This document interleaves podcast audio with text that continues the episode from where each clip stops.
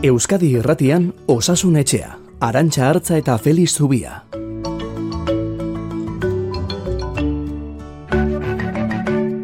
Kaixo, egun onda izuela deno, zer modu zaudete? Bueno, gu behintzat lo eginda, eta ondo lo eginda, gainera, ongi pasa dugu gaua, zuek ere espero dezagun alaxi izatea.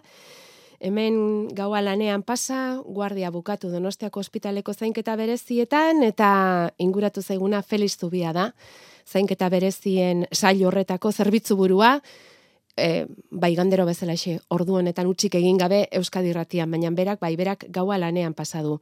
Felix, kaixo egunon? Bai egunon. Bueno, zer moduz, guardia bukatu berritan, zer moduz joan zaizue gaua, Felix? Ba, neiko neko zo egi esan da, eh? Bai, e, egoera estua da, bueno, esan genuen e, orain amabost, bain bataren zai geundela, ez? Enbataren zain zegoen marinelaren antzera geundela, gaur sortzi enbataren erdian geundela, eta gaur esan beharra daukagu, ba, enbata izugarria dela, ez? Denbora lehundiaren barruan gaude, pazienteak gero eta gehiago dira, iriki izan behar genuen hemen bigarren atal bat, eta ez dakit horrekin ere nahiko izango dugun, ez? Guretzat egoera oso estua da. E, nik hemen urte bete atzera eginda, behar bada, e, martxoaren aziretik eta pandemia guaz izenetik, ba egoerarik latzenean gaudela esango nuke egoerarik estuenean eta gainera Gipuzkoa da uneotan egoerarik okerrena bizi duena kutsatu dagokienez, ospitaleko egoerari dagokionez ere bai, ospitaletako presio handia da, Zumarragauzko ospitalean gaixorik larrienak normalean uste dut ez da feliz, donostiara bideratzen dituztela, baina badazpada ere eta donostiako ospitaleko presio izugarria delako gazte izaldera bideratzen ari direla ere irakurri dugu, protokolak hori esango du, baina horretaraino iritsita gaude bai, egoera estua da, eta bueno, momentu batzutan bai besteetan ez, egoeraren arabera, baina egia da, gure zioa hortxe dagoela bete-betean, eta ez dakigula benetan e, urrengo asteari nola utziko diogun, edo zein modutan egingo diogun aurre. Esan duzu aurreko mm, olatua baino okerrago gaudela orain. Eta hau, e, ez dakit, arrazoiak bilatzeko garaia igual ez da hau, eh? baina zergatik izan daiteke badakigu positibotasun tasa handia dela, euneko zortzian daugo EAN eta euneko zazpiko mazazpian Nafarroan, baina izan daiteke gaitzaren aldaera berri hoien gatik, kutsakortasun handiagoagatik, zer gertatzen ari dela ikusten duzu ez duek? Nik uste hemen bi arrazoi daudela, e, bueno, alde batetik zorburuan oso garbi dago, ba, mugikortasun handitu eta azte santuaren ordainak orain egiten ari garela, eta gero e, zer gertatzen ari den e, egia da kaleko intzidentzia begiratuta ospitaleratze asko daudela eta horietatik asko bazion bukatzen dutela, ez? Orduan, nik ez dakit benetan aldaera berriak diren, hasi gara aldaera berriak hemen ikusten, bueno, Britainia gain baditugu, eh? E, Brasildarra eta Ego Afrikarra ere gure artean bueltaka. Ez dakit horrena den bakarrik, baina nire badukat irudipena benetan diagnostikatu gabeko kasu asko dagoela kalean ikusten ari garelako ospitaletan nola datu zen e, pazienteak beste motibo bateatik eta koronavirus e, positu ematen duten neurri handi batean eta horrek esan edu kaleko transmisio altua dela eta ikusten ari gara beste batzuk ba, jakin gabean edo edo harkabean ba, ospitalera iritsi arna sartu ezinik eta koronavirusa orduan diagnostikatzen zaila ez? Beraz e, kalean e, intzidentzia oso altua da. Eta nik e, entzulei bentsat e, aholku batzuk emanen izkieke egoera zein den ikusirik. E, behar bada entzunak izango dituzte eta naskatuak ere bai, baina ikusirik nola gauden, nik e, eskatu nahi nieke, orokorrean, eh, gipuzkoan bereziki, baina orokorrean, ba, espazio itxietan alik eta denbora gutxien egon daitezela, espazio itxi horiek aireizatu ditzatela, aldela behintzat etengabean, eta gero e, familia edo biziki ditza unitateak ez nastutzeko elkarren artean. Ze transmisio tasa oso altua da, oraindik ere behintzat e, kontrolatzea ez da lortu, eta guk e, gure aldetik egin dezakeguna hori da. Eta gero, e, lantoki guztietan, e, nik uste dira protokoloak adieraziko duela, baina badez bada, lantoki guztietan eta distantzia egon arren, musuko eraman dezatela. Bueno, behin eta berri jaso dituguna aholkuak dira, baina egoeraren larria ikusita, berriz gogoraraztea gaizki ez. Bueno, eta langileok, zer modu zari zarete, Felix esan dugu, guardia pasaberria zara, eta zure lankidea bai. zer modu daude, ze presio horrenpean lan egitea ere ez da gauza erraza. E, bagia esango dizut oso oso nekatuta gaudela. Eta neke hori azaltzen dela modu ezberdinetara.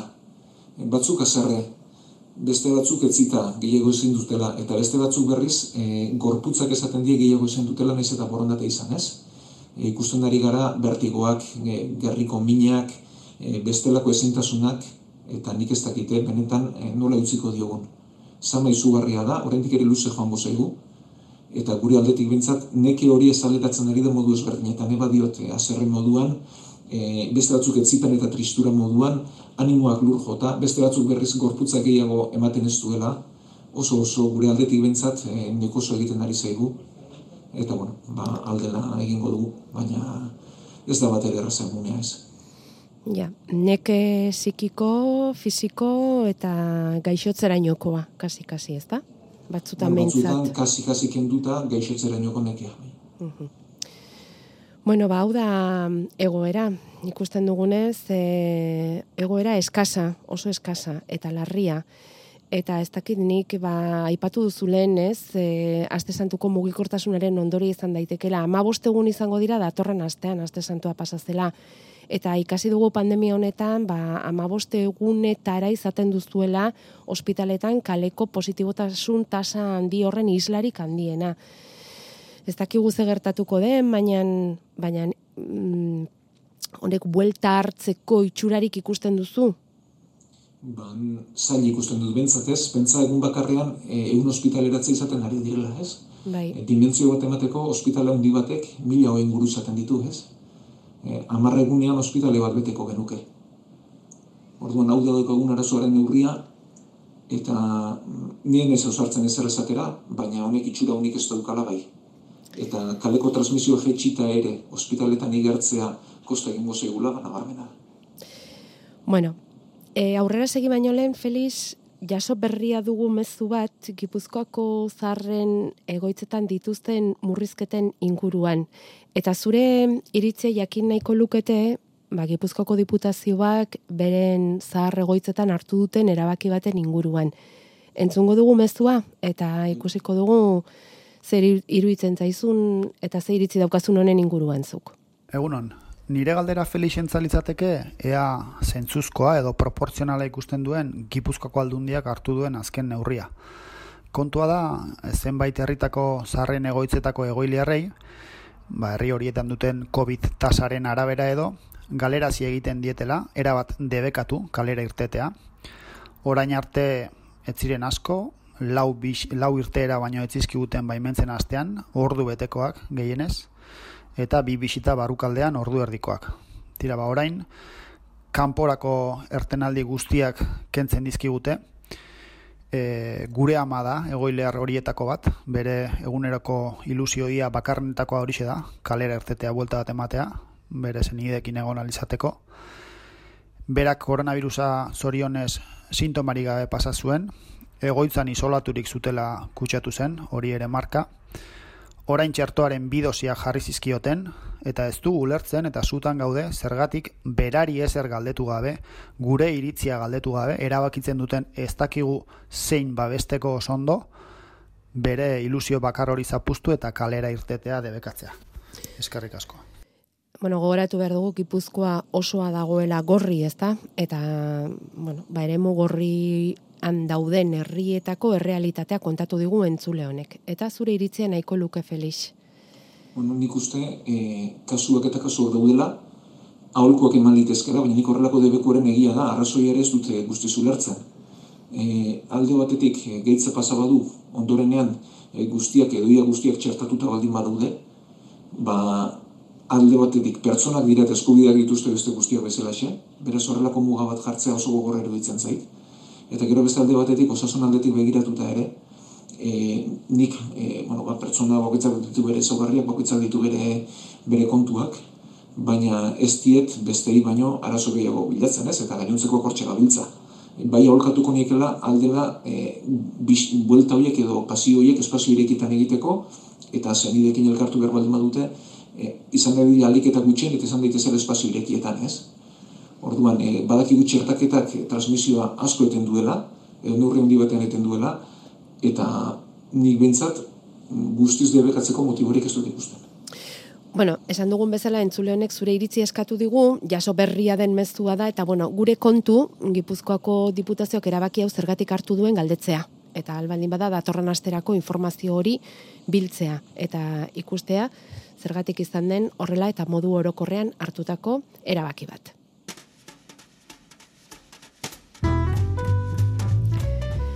Bueno, ikusi duzue, ze argazki egin digun ze argazki beltz egin digun gaur goizean Felix Zubiak. Eta Donostiako ospitaleko ziuan gertatzen dena, trasladatu aldugu e, Euskal Herriko gainerako ziuetara. Eunda berrogeita bat gaixo daude erkidegoko zainketa berezietan guztira. Itze egingo dugu Johnson Johnson txertuaz, txertaketaren eteteaz duen iritzia galdetuko diogu Felix Zubiari, bera da gure medikua. Galdetuko diogu eta jasoko ditugu zuen txertoei buruzko kezkak eta zalantzak, baina baita kolesterola tendinitiza eta epileptikoen aurdunaldia zere galdetuko diogu. Baina horren aurretik pandemia izan ezpagenu, pandemian egon ezpagina saioa irekitzeko kontatuko genizuen albistea dakarkizuegu. Feliz Zubiaren iritzirako aste honetan zientifikoki gertatu den notiziarik handiena. Osasun etxea. Igande goizetan Euskadi Gratian. Bueno, zuek ere ikusiko zenuten agian, albistea, Aste honetan jakin dugu eun eta hogeita amabi embrioi lortu dituztela gizakia eta tximua bien arteko loturatik. Txinan egin dute esperimentua, tartean ikerlari espainiarrak daude eta gidaria Juan Carlos Ispizua da, albazeteko zientzialaria. Yo estoy realmente convencido de que la investigación es donde la cura de las enfermedades empieza. Ikerkuntzari beharra dinako garrantzia etzaiola ematen nabarmenduz, ari zaigu, eta gainera berak esaten du gobernuen aldetik bakarrik ez, gizarteak ere ez duela intzat hartzen ikerkuntzak duen garrantzia medikuntzan eta sendaketan eta beretzat hori dela funtsa, sendaketaren funtsa ikerketa dela. Irurogeita bat urteko ikerlari albaztetearra da, Juan Carlos Izpizua, ipatu dugun esperimentua zuzendu du berak, eta pentsatzen dugu horretan behintzat feliz berarekin ados egongo zarela, ezta? E, esperimentazioa eta ikerkuntza dela sendaketaren funtsetako bat. Bai, horretan bai, oinarrietan bai, gero aplikazioan dago zalantza, baina oinarrian dudari gabe ez. E, ikusi dugu gaitz honetan ere, ikerketa dela ba, derrigorrezkoa gaitz honetatik aterako baldin bagara. Eta, bueno, e, askotan ipatu dugu, baina nik uste pandemia honetatik zerbait atera beharko bagenuke, gauza asko, baina bat bintza dela gure zientzilari eta ikertzailean egoerak e, hobetu behar direla. Mhm. Askotan e, oso oso kaskarra direlako. Bai. Bueno, eta zer diozu gizatximu embrioiak lortzeko egin duten esperimentu horretatik eta ikerketa horretatik? Zer da zehazki txinan lortu duten hori, Felix? Hori da, e, guazen azaltzera zer egin duten, eta guazen azaltzera zergatik egin duten txinan, eta munduko beste tokitan ez, beste toki askotan debekatua dagoelako egin dutena. Egin dutena da, e, tximu bat hartu, merez, e, bueno, e, espezio hor dago makako bat izango litzateke, eta e, makako horren embrioi bat sortu da obulu bat eta espermatozoidea batu eta zira tximu bat litzateke. Eta lehen e, badakigu zelula batetik gainontzeko denak sortzen direla, ez? Eta lehen banaketa horietan txertatu dituzte giza zelulak. Hau da, berez, tximu bat litzateken horrek, zati batzuk gizakizkoak ditu. Eta egin dutena da ugaldu, eta bueno, bazituzten unda hogeita amabiaietatik, ba, bakar batzuk lortu dute aurrera egitea.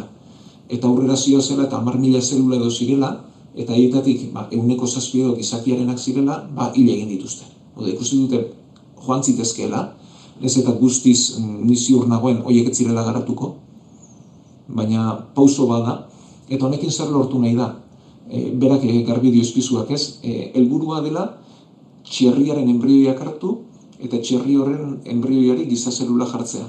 Orduan, urbiltasunez, horrena tximu aukeratu dute, baina urrengo pausoa litzateke txerri eta giza zelulak batzea zertarako? Ba organuak lortzeko hau da. E, lortzeko organuak artifizialki sortzea txerriaren egitura erabiliz baina gizakiaren organuak izan daitezela. Eta orduan ba or, e, transplantetarako dauzkagun gabeziak hobetzea. E, hori urruti da gora indik ere, inork ez duzela pentsau datorren astean lortuko denik bila betean edo urrengo urtean. E, ze, zeluloiek garatuko lirateke, baina gora ere ikusteko dago benetan enbrio horrek bideragarritasuna izango luken ala ez, eta benetan jaioko litzateken ala ez. Ja. Honek sortzen dituena da, e, zalantza etiko izugarriak, ez? Hau da, hau erabili dezakegu e, giza organoak sortzeko helburu horrekin. Bueno, ba, behar bada bai, baina beste norbaitek e, pentsa dezake, bueno, urruti urrutienera joan, eta oso oso urrutira joan da, izaki berriak sortzea posible den ala ez den, ez? Edo, oraindik ere arriskutsu gogo litzatekeena, pertsonen eraldaketa genetikoa nolakoa litzateken, eta horrek ze bide irekitzen dituen, ez? Orduan, e, Europa batasunen debekatua dago, Ameriketako estatu batuetan ere debekatua dago ikerketa hau txinan ez, baina nik uste lege eta debekuen gainetik etika jarri beharko genukela, eta ez da zabal bat merezi duela honek. Eta izan daitekela eztabaida horren abia puntua, ez? Zuk esan duzu hau ez dela datorren astean hemendik urte betera ere gertatuko, pentsa 2017tik hasita dagoen ikerkuntza bada, ezta? Eta urteak eramango ditu, zer esana ere bai, Baina, bueno, e, pauso bat izan da, aste honetan eman digute honen berri zel mm, aldizkari zientifikoaren bidez, jarraituko dugu albistaren arrastoa, Felix, eta eskatuko diztugu, eh? nobedade importanteren bat gertatzen baldin bada, kontatuko dugu, bai? Bai, ba, guztu, guztu,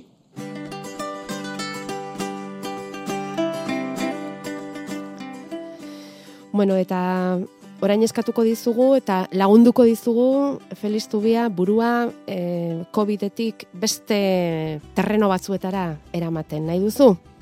Bai, noski, posible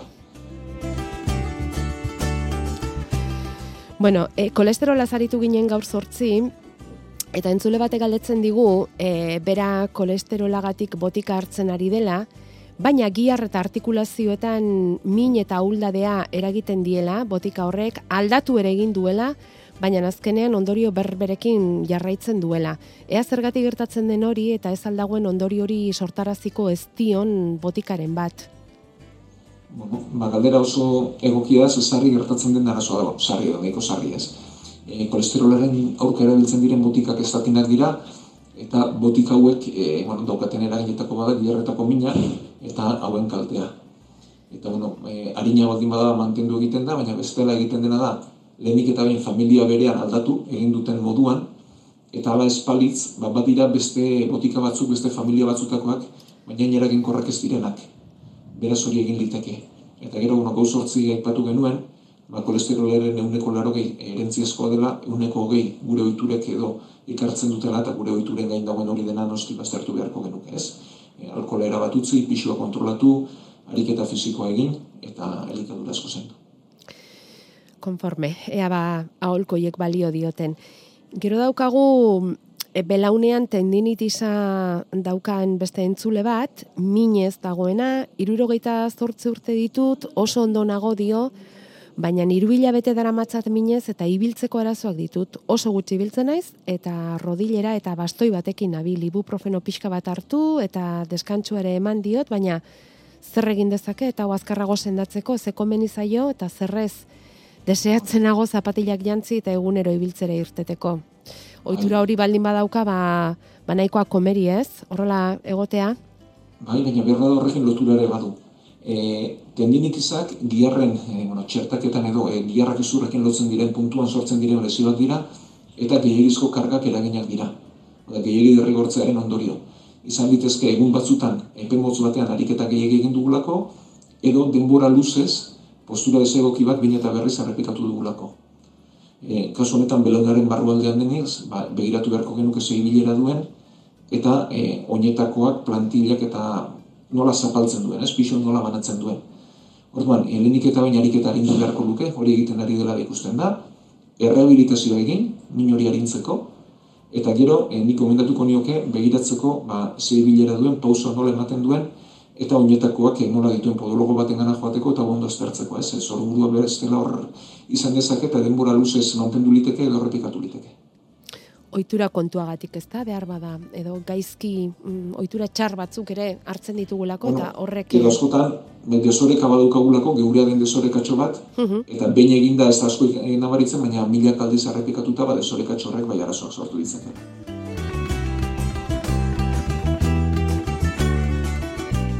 Mezuak grabatzeko bederatzi lau iru 0 bat bibi bost 0, hogeita laborduz martxan. Eta hogeita lau orduz martxan dagoen erantzun gailu horretan, ba, usartu da entzule bat, ausartu da, edo erabaki du entzule batek galdetzea, epilepsia duen batek arazorik izan ote dezaken aurdun gelditzeko, Felix, edo komplikatu alezaken epilepsiak aurdunaldia, erditzea, eta abar.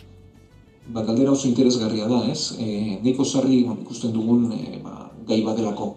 Berez, e, epilepsia ondo kontrolatua baldin badago aurre izan dezake. Oda, epilepsiak e, badaki, bueno, ba, garunean duela sorburua, botikak behar dituela ondo kontrolatzeko, eta ba, azken e, urtebetean bi urtean ez du krisirik izan, ba, e, aurdun gera. Krisiak errepikakorra baldin badira, ba, lehenik eta behin kontrolatzea e, komendatuko genuke, e, behin eta berrez ez errepikatzeko. Eta gero, e, begiratu behar da, ze botikekin lortu den kontrola. Ze batzuk, e, embrioi edo fetuari kalteak eragiten dizkiote, eta beste batzuk ez. Beraz, e, egin beharko genukena da, lehenik eta ben ziurtatu kontrol hori botika egokiekin lortu dugula, ala espalitz neurologoari adirazi aurdun gelditu nahi dugula, edo aziratik adirazi, berak baditu zerrenda, ez ze botika diren gomendatuak eta zeinez, eta botika gomendatuekin kontrola lortu. Eta behin botika gomendatuekin kontrola lortu denean, ba, aurrera egin.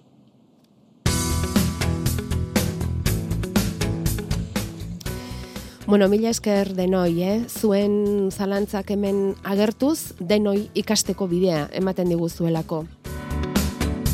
Eta mendik aurrera, COVID galderak, txertoa eta gainerakoak. Ez dakit oroitzen zareten aurreko astean aipatu genuen goierriko irakasle bat kala eskatuta nola euren eskolako ikasle bat, adin txikikoa, ziun ingresatu behar izan zuten COVID-agatik, eta haren bakarda behazaritu ginen, telefonoko arretaz, eta horre guztiak impresioa egin dio entzule bati, pentsarazi ere bai, eta mezua bidali digu.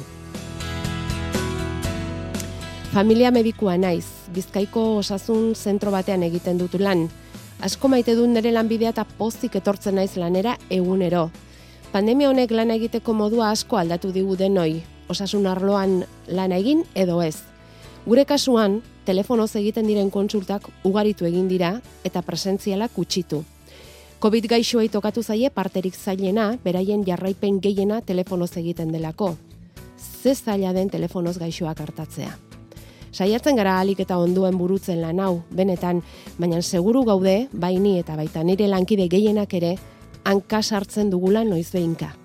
Lankarga handia da, oso, gero eta handiagoa, zentru batzuetan, gurean adibidez azken egunetan irurogei irurogei eta bost gaixo zitatu ditugu agendan, eta hori gure kontra doa, atentzio hon bat eskaintzaren kontra. Hobetzen saiatzen gara, egunero dena dela. Guzti hau bukatu eta gure gaixoa kontsultetan aurrez aurre ikusi eta sentitzeko desiatzen gaude. Besarkada baten hori.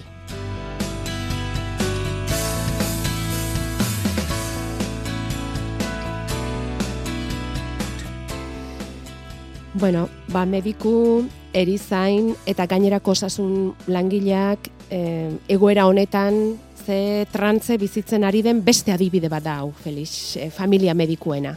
Hoiek ere, Bai. eh, ba, Ba, trantze...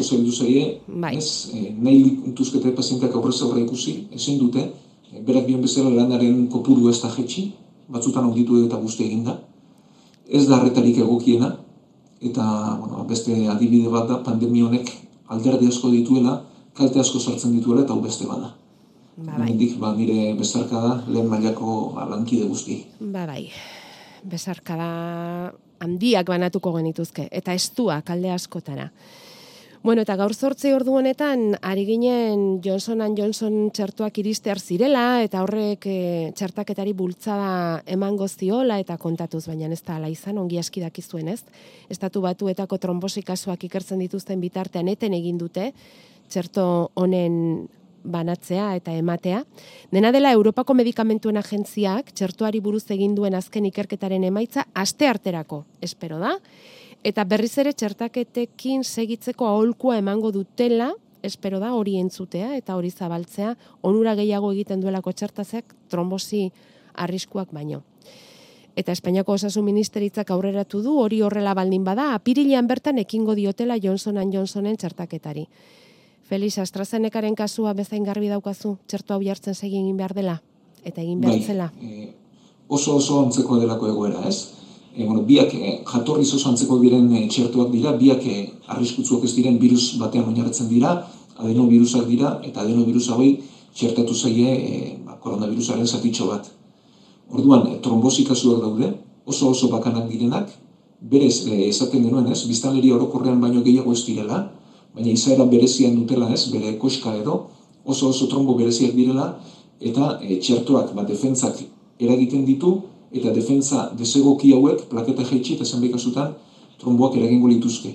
Oso oso gutxi. Eh? Aipatu genuen AstraZenecaren kasuan ere, abantaila asko zaundiago dela, ez arriskua baino, batez ere adinean gore igurala asko zaundiago dela onura hori, eta nik bernetan diote, txertatzen jarraituko nuke, berrogeita marrortetik gora, ia guztiei, alik eta azkarren eta dauen txertuarekin. Zer ez dela mendik ez gara erretengo, ez? Eta inork, bueno, adibidea nahi baldin badu, ba, erresuma batuko datua begiratu ditzara, ez? E, Gabonak ondoren ze olatu izan zuten, ze kaltea izan zuten, e, txertaketa bat eginda eta horrein dola dauden, ez? Beraz, e, nik ez daukat dudarik, nik alik eta azkarren eta alik eta gehien erabiliko dituzke txerto guztiak. Apirilaren emezortzira, iritsi gara, Nafarroan txertatzeko programatuta daunde guztien euneko amar txertatuta eta erkidegoan euneko zazpi koma bost.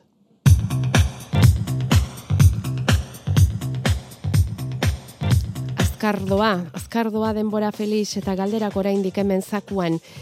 Ea bakar batzuei behintzat erantzuteko moduri daukagun amarrak baino lehen.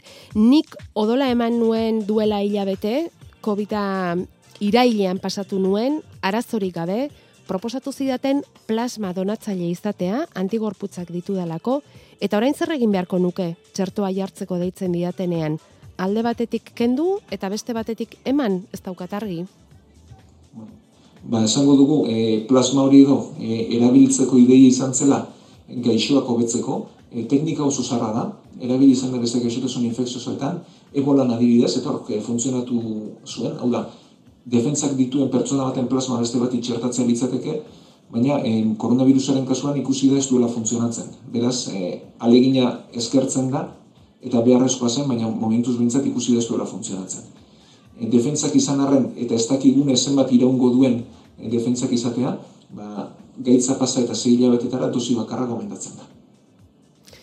Konforme. Eta hartu egin beharko luke txertoa, ezta? Honen alitzateke bai, txertoa eh? hartzea. Bai. Eta beste batek, belauneko protesia jarri eta trombosi bat izan zuen, e, bederatzi hilabetez sintron hartzen aritu nintzen, dio, gaur txertoa jarri behar didate, beraz berandu gabiltzaia, baina, Lasai hartu dezakete, onelako kasuetan daudenek, Feliz? Ze, bai, noski... ez esan genuen eh, joan den astean ere ez, e, trombosi mota ezberdina da. Hau da, e, hau defentzek eragindako trombosi bat litzateke. Beraz, e, aurrez trombo bat izateak ez luke arrisko ondituko. Bueno, hain gutxi izan da, ez, azterketa egitero oso zaila da. Baina, badiru ez ez bide ezberdinak direla eta aurrez trombo izan duenak, behaz dezala e, alde hortetik bildurrik izan eta beste edozein pertsonak bezala, ba, txertatzeak asko zondura gehiago izango dio, edo ere dio, bez txertatzea baina. Bueno, eta entzun dio zue Felix Zubiari. Txertatu gaite zen, eta txertoa izango da, honen guztiaren irten bidea, eta egoera ba oso kezkagarria da. Eta horrela hasi dugu saioa, eta bukatuko dugu ba, animoak emanez Felix Zuri, eta aztu bezala osasun gintzan ari diren langile guztiei, eta saioaren hasieran aipatu dituzun aholkuak betetzen saiatuko gara buru belarri. Datorren astera arte, animo. Ba, eskerrik asko estimatuak daude eta badire lankide guzti bereziki zabaldunen iskieke animoiek.